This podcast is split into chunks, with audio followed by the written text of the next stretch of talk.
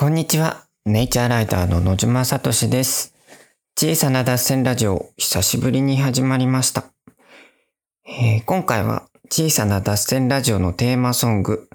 えー今、こう無音状態で BGM なしで始まりましたが、いつも最初のテーマソング、最初の BGM に流れているテーマソングを最初から最後までお届けしたいと思います。えっ、と、この小さな脱線というこの曲、詩は私が書いているんですが、福岡を拠点に活動しているシンガーソングライターの瀬戸口めぐみさんに曲をつけていただいたり、また曲に合わせて詩もより良いものにしていただいています。それでは、まずは曲を聴いていただきたいと思います。小さな脱線です。小さなマイマイ殻にこもった無理には出したりしない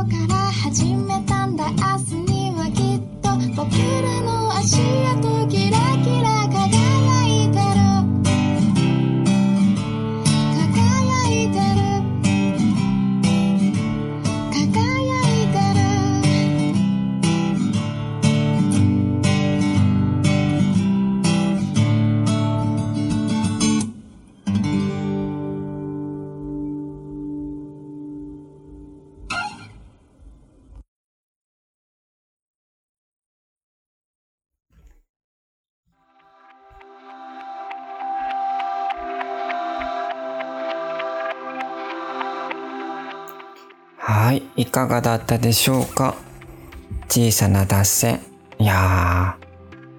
ー、なんだろう、自分で詩は書いているんですけれど、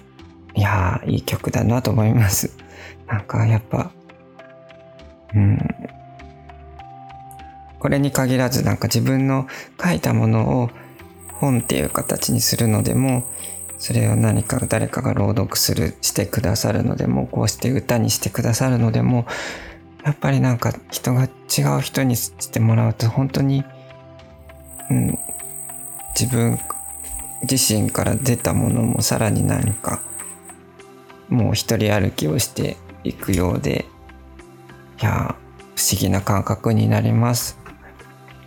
えっ、とまあ詩は私が書いたと言ってもある程度瀬戸口めぐみさんもシンガーソングライターとして歌詞を書かれている素敵な詩を書かれている方なので、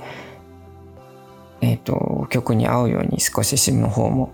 えーめぐ、瀬戸口めぐみさんに、えーうまいこと言葉を調整してもらったりもしています。えーなんだろう。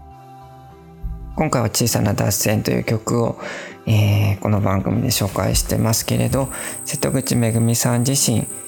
えー福岡を拠点に長崎出身でシンガーソングライターとして、えー活動されています。歌詞も自分でだから書かれているんですけれど、なんて言うんでしょう。歌声もこう自然体で透き通った、えー透明感のある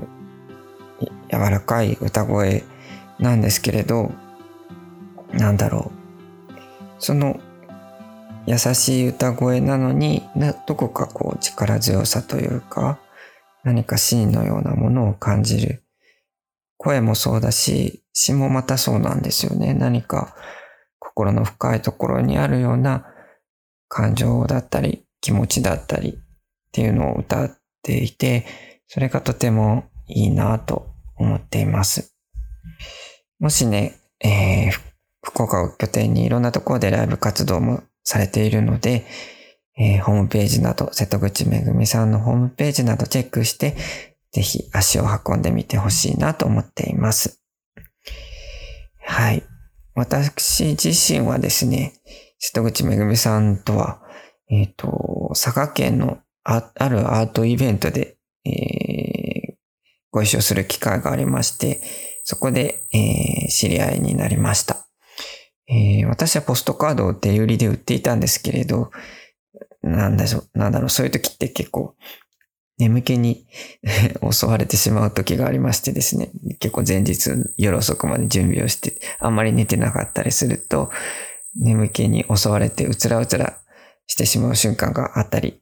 えーするんですけれど、こう、瀬戸口めぐみさんが来られた瞬間ってなんか、急になんか、なんて言うんでしょう、オーラとしか言えないような、なんか、なんかオーラをまとった人が突然ふわっと現れて、で、ポストカードを見てくださっていて、なんか一気になんか目が覚める気持ちというか、まあ実際本当に目が覚めたんですけれど、なんか本当にその瞬間のことは記憶にすごく、えー残っています。えーその後、実際に歌われる歌声を聞いたら本当にそれが良くてですね、なんだろうな、こう、心の中の思いを自然体で、で、特に力強く歌っている印象があって、ね、すごくそれが良かったなと思って覚えています。はい。今回聞いていただいた小さな脱線なんですけれど、えー実はこれはまだ仮収録のバージョンというか、こんな感じでどうですかって、瀬戸口めぐみさんからいただいた音源をそのまま、えーまあ、流してしまっているという、えー状態ではあります。